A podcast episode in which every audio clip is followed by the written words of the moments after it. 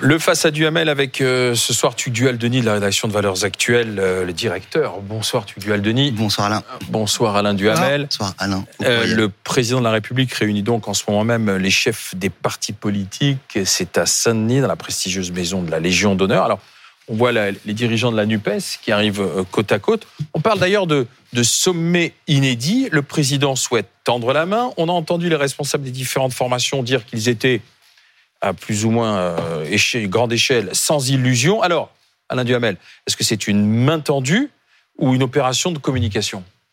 Bon, qui, est une part de posture, c'est l'évidence. Il y a d'ailleurs une part de posture pour chacun des participants, comme on a pu le, le constater. Mais de sa part, oui, bien sûr, il y a une part de posture. Euh, il essaye, après une période euh, très troublée, pendant laquelle la France s'est fracturée, à un moment où les Français sont anxieux de la rentrée, de ce qui s'est passé à la fin du mois de juin, des perspectives euh, européennes, notamment de la question de l'Ukraine, etc. Quand il y a toute une série d'inquiétudes qui se manifestent, évidemment, il prend la posture du président qui rassemble, qui veut incarner l'unité, etc. Euh, je dirais que après chaque grande crise, chaque président français, j'ai toujours vu ça, euh, tente une opération de ce genre. Et en règle générale, ça ne change pas grand-chose. Maintenant, il y a également une intention politique. Ça, c'est autre chose. Et l'intention politique, c'est on est en, majorité relative. En majorité relative, euh, il n'y a pas de guerre de mouvement, c'est de la guerre de tranchées. Il faut chaque, chacun euh, a un espace très limité et donc là, il va explorer pendant toute la soirée pour voir s'il y a ou non la possibilité d'avancer sur tel point ou pas d'avancer sur tel point, peut-être de penser à un référendum sur une question qui serait à mon avis subalterne et non pas essentielle, et mais peut-être sur tel ou tel projet de voie. Dis, disons que c'est une politique de petits pas. C'est intéressant cette initiative euh, d'ampleur prise, puisque c'est le terme qu'il avait employé, prise par le chef de l'État? J'aurais du mal à dire que c'est totalement inintéressant. Maintenant, est-ce que c'est convaincant? Euh, C'est une autre question. Euh, moi, il y a deux choses qui me laissent très sceptique. C'est ce qui s'est passé en amont, euh, enfin, c'est-à-dire cet été et euh, dans un passé plus récent. Euh, cet été, si Emmanuel Macron avait fait montre d'inventivité, euh, si dans son interview au point, il n'avait pas été autant en défense, mais plus dans la proposition, si il avait eu des interventions, notamment en Nouvelle-Calédonie, beaucoup plus précises et, convaincantes, je me serais dit qu'il serait arrivé avec quelque chose aujourd'hui. Et puis dans un passé plus récent, les quelques petits éléments qui ont émergé euh, avant cette réunion, cette fameuse réunion à Saint-Denis aujourd'hui, c'est un préférendum, donc c'est un référendum euh, plus flou, on y reviendra euh, peut-être, et euh, comme vous l'avez dit, peut-être mettre des sujets subalternes mais symboliques sur le devant de la table pour montrer surtout qu'il fait de la co-construction. Je crois plutôt que c'est une réunion pour montrer qu'il tend la main que pour véritablement tendre la main. Et euh, il y avait une citation d'un ministre dans le Figaro que j'ai trouvé assez édifiante aujourd'hui qui disait au moins ça montrera que Macron aura tout essayé politiquement. Donc ça c'est de la com ça. Exactement. Mais alors Alain Duhamel, en même temps c'est habile parce que euh, il pourra aussi dire, vous voyez, j'ai tout fait. Si, si, et si les bah, opposants il, disent non, il dira, bah, c'est pas de ma faute. Non, mais il cherche à se donner le beau rôle. Voilà. De, de, son point de vue, il a bien raison. Il cherche à se le donner euh, sur deux plans. D'une part, comme chef de l'État, chef de l'État en France, il est censé incarner une forme d'unité. Je dis pas de consensus parce que le consensus, ça n'est pas une idée française, mais une forme d'unité, une forme de rapprochement, de la réduction des fractures qui existent. Bon, mais derrière ça, je, je le répète, je crois que l'objectif, c'est de voir s'il y a des interstices, si on peut imaginer sur tel ou tel point très précis, qui peut être euh, sur l'équilibre entre le pouvoir parisien et les collectivités locales, qui peut être sur le l'avalanche de réglementation française sur des, des, questions comme ça ou tel ou tel point précis, mais pas pas très ambitieux, mais très précis en matière d'éducation, etc. Bon, il, il, va, il, va, faire de la recherche, il fait un peu d'exploration. Est-ce que ça débouchera sur quelque chose? Je, je, le répète, mais... en ce qui me concerne, je crois que ça ne débouchera pas sur quelque chose d'important. Cette histoire de, de référendum, de pré-référendum, est-ce que c'est la préoccupation numéro un des Français aujourd'hui?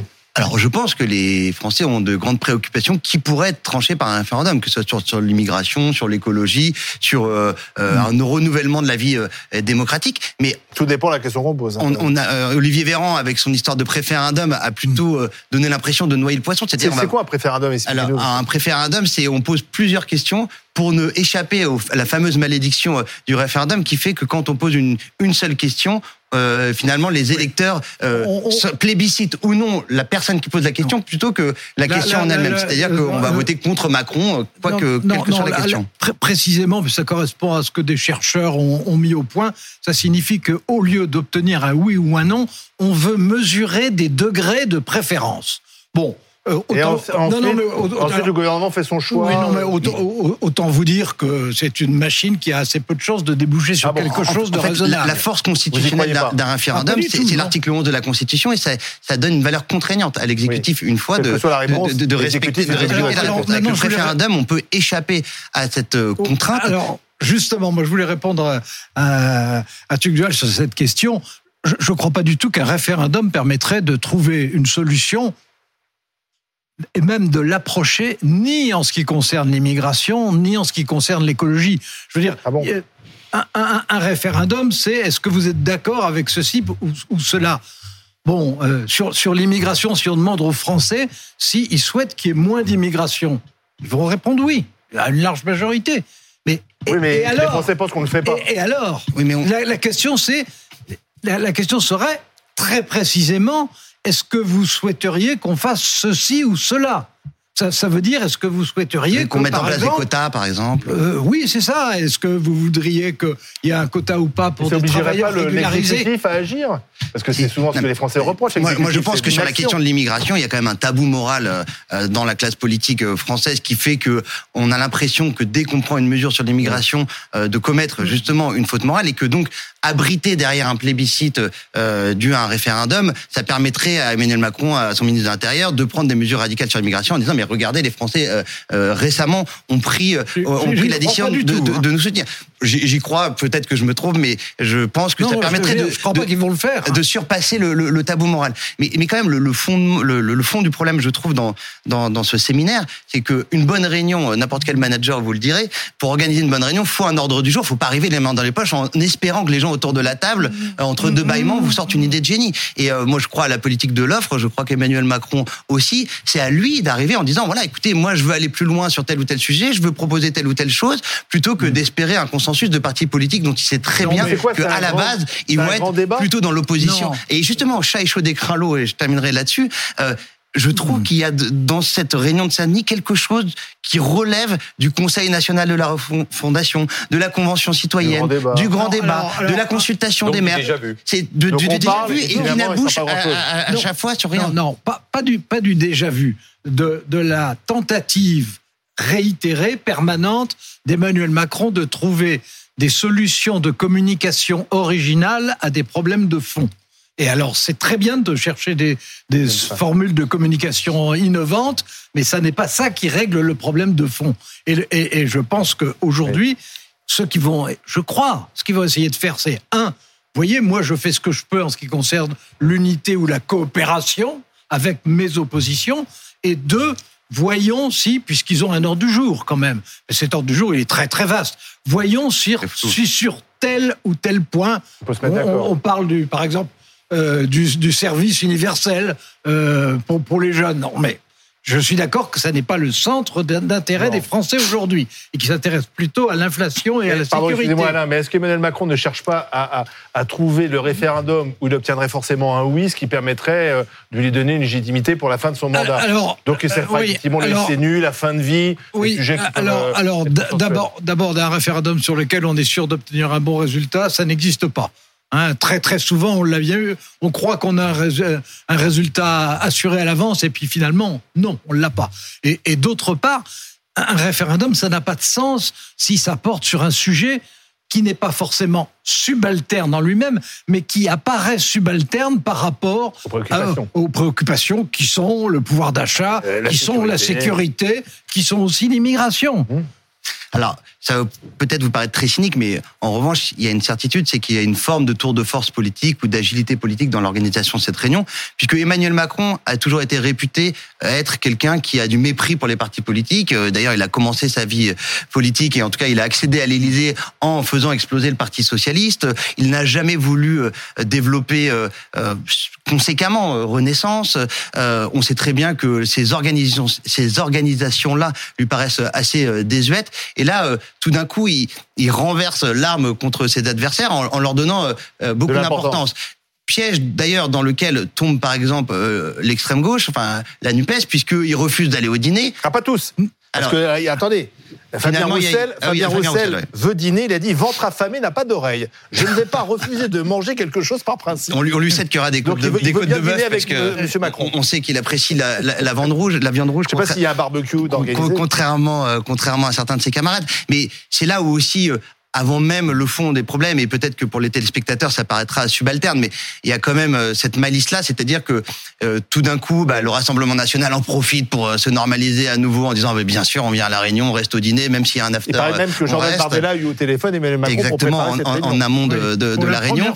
Et, et, et, que la NUPES, alors Fabien Roussel, hormis, mais ça, c'est pas étonnant parce qu'il a toujours été un peu plus constructif que les autres, et eh ben elle tombe dans le piège de la caricature en disant écoutez, tout ça c'est évidemment euh, que factice et on va pas venir. Que, doit faire l'opposition euh, pour euh, Est-ce qu'elle doit jouer le jeu? Alors, pour l'instant, elle y va parce qu'elle a pas et, Emmanuel Macron aurait eu tort s'il était resté sur sa première idée qui était de n'inviter ni le Rassemblement national ni les Insoumis. Bon, il a corrigé. Les deux principaux groupes assemblés. Voilà. Et, les Insoumis et le Rassemblement national auraient eu tort à leur tour s'ils n'avaient pas accepté l'invitation, parce qu'ils auraient été ceux qui refusaient toute forme de dialogue, même si on sait très bien qu'entre Emmanuel Macron et le Rassemblement national ou Emmanuel Macron et les insoumis, euh, un dialogue peut être courtois, il a extrêmement peu de chances d'être novateur, constructif et surtout de déboucher sur quelque chose. Alors pourquoi ne pas discuter directement avec Eric Ciotti Puisque si c'est ça l'enjeu, c'est qu'Eric Ciotti euh, eh ben, finalement eh, eh vote ben, la loi immigration. Euh, il faut s'épargner. alors, alors hein. d'abord sur la loi immigration, je serais pas tellement étonné qu'ils finissent par trouver un accord en renonçant notamment à la question des quotas pour les travailleurs immigrés qui sont déjà en France, mmh. même si c'est peut-être une très bonne idée ces quotas, mais enfin bref. Euh, je suis pas sûr que le gouvernement soit capable reste, de céder là-dessus. Sur, hein. sur, sur, le reste, euh, je, suis, je, je, ne vois pas un élargissement de la majorité, ni l'entrée des Républicains dans la majorité, ni un Premier ministre euh, venu euh, de, de LR, etc. Je crois que ça, c'est de la politique fiction. C'est certainement. Non c'est pas jouer à l'échec dans la mesure où c'est toujours bien d'être celui qui donne le sentiment de tendre la main. Et si jamais et si jamais ils arrivent sur trois ou quatre points mais qui seront secondaires évidemment à, une avancée il, dira forcément ben, voyez que c'est difficile mais que quand on discute et quand on a de la bonne volonté on peut y arriver. Et pourquoi ne pas ensuite recommencer de façon plus ambitieuse? D'accord, mais ce qui est curieux dans cette histoire, ce soit le président de la République qui le fasse qui reçoit les représentants du Parlement, alors ce serait peut-être plus à la Première ministre de le faire. Emmanuel Macron, c'est qu'il ne se représente pas à la fin du quinquennat, mais là, il se met lui-même dans une situation un peu compliquée.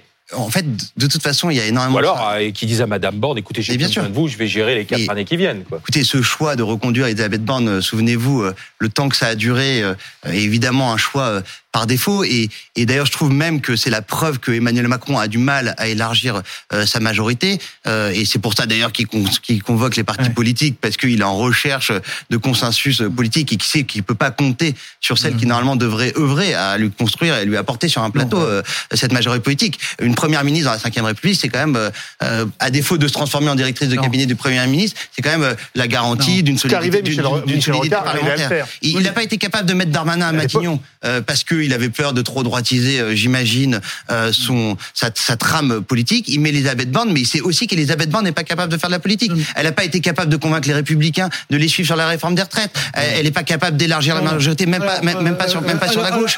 elle n'est pas capable de parler à des chefs de partis politiques. Donc il fait ça lui-même, évidemment. Euh, en, ce qui concerne les Républicains, elle n'a pas été capable de les convaincre. Elle n'a pas été capable de les convaincre parce que c'était les Républicains qui étaient divisés en deux. Et que si les Républicains de l'Assemblée s'étaient comportés comme les Républicains du Sénat, il y aurait eu un accord. Mais en réalité, la division était chez les Républicains. Il n'était pas entre euh, le gouvernement et les Républicains, c'était entre les Républicains et les Républicains. et attendez, j'ai, attendez, quand on est à quelques voix près, j'ai pas fini de vous répondre.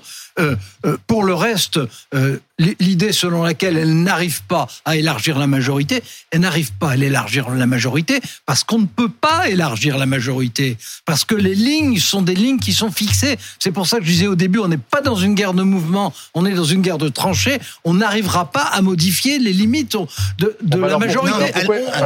alors. La seule chose, alors. non, la seule chose, bah, passons à autre chose, il n'y a, pas. on peut gouverner avec une majorité relative, on n'est pas eh obligé de faire voter eh des lois tous les eh quatre matins. Eh bien, c'est ce que je vous, c'est exactement ce que je voulais vous dire. Euh, à défaut de pouvoir élargir une majorité, on peut avancer sur un certain nombre de projets de loi. Excusez-moi, c'est juste faux, puisque vous venez de dire aussi que les républicains étaient divisés au moment de la réforme des retraites. Et je vous confirme qu'ils le sont toujours. Il y avait énormément d'élus républicains, les républicains qui étaient à la rentrée politique de Gérald Darmanin, y compris par exemple un proche de Bruno Retailleau qui s'appelle euh, Stéphane Le Rudelier, qui est sénateur et qui, entre guillemets, n'avait rien à faire là-bas. Mais c'est-à-dire, il est venu pour la personnalité de Gérald Darmanin. Et la réforme des retraites, l'apport des républicains, ça s'est joué à quelques voix près. Et donc, il y a encore des gens qui s'interrogent chez les républicains et qui sont en crise existentielle. Il y a ceux qui sont pour une alliance avec Macron et, ceux qui sont contre. je peux vous dire qu'avec quelqu'un d'autre comme Premier ministre qu'Elisabeth Borne, ces gens-là, ils sont très faciles à, faire franchir le Rubik. C'est peut-être pas Mme Borne la mieux placée pour. S'il y avait effectivement Gérald Darmanin, ça aurait été plus simple. Voilà. Écoutez, Gérald Darmanin est venu de chez les Républicains. Hum. Il est de ceux qui sont venus de chez les Républicains, un des deux ou trois qui se soient imposés au sein du gouvernement. Chez les Républicains, il y en a qui se rappellent ah bah oui, on était très proches, on s'entend bien, et après tout, on a des idées qui sont pas tellement différentes. Et il y a tous ceux qui lui reprochent d'avoir fait le camp de chez les Républicains pour aller chez Macron. Faut pas croire qu'il n'y a, pas de solution dans ce, mmh. sinon d'avancer projet de loi par projet de loi, prudemment, modestement et très lentement. Donc c'est un président chef de gouvernement qui va dîner ce soir avec les formations politiques. Pas avec tout le monde. Absolument. Certains vont avoir le ventre vide. clair. Non, mais ah bah, ça sera de leur faute. Chez les insoumis, eh ben, les écologistes et les socialistes. Honnêtement, sur le plan euh, historique ou en tout cas constitutionnel, c'est quand même très intéressant parce qu'il y a une tension depuis le début de la Ve République entre ce que doit être le rôle du président et ce, ce, que doit être le rôle du Premier ministre. Il y a énormément de présidents qui ont théorisé que le Premier ministre fallait quand même qu'il n'ait pas trop d'importance, à commencer par le général de Gaulle. Il y a eu les omniprésidents que François Mitterrand a fut un moment, j'ai Valéry Giscard d'Estaing aussi, et puis évidemment euh, Nicolas Sarkozy qui ont complètement étouffé leur Premier ministre. Il y a des premiers ministres qui ont réussi à émerger. Avec Emmanuel Macron, on est dans une sorte d'acmé quand même. Et là, jusqu'à... Quel est le dernier Premier ministre qui a émergé? Je pense qu'Edouard Philippe, d'une certaine manière, a émergé. François Fillon Parce que Edouard Philippe, lui, il a perdu. François Fillon, pas du tout. Bah, il, est devenu, il, est devenu, présidentiable. Non, non, non, non, non mais il n'a pas, du, tout émergé. Il a, été, il, a, été totalement asphyxié par Nicolas Sarkozy. Les, élections législatives de 2017, sans Edouard Philippe, je suis pas sûr que euh, Emmanuel Macron obtienne une majorité aussi large. Euh, Excusez-moi, euh, Edouard Philippe a été un Premier ministre intéressant et est un candidat important. Euh, sur l'élection de 2017, il n'a joué de rôle. Législative. législative c'est pas lui qui a gagné les élections législatives 2017, c'est le symbole, c'est le symbole d'un président venu de gauche qui a trouvé un Premier ministre venu de droite. Merci Alain Duhamel, merci euh, à Tuc Dual Denis d'avoir été avec nous.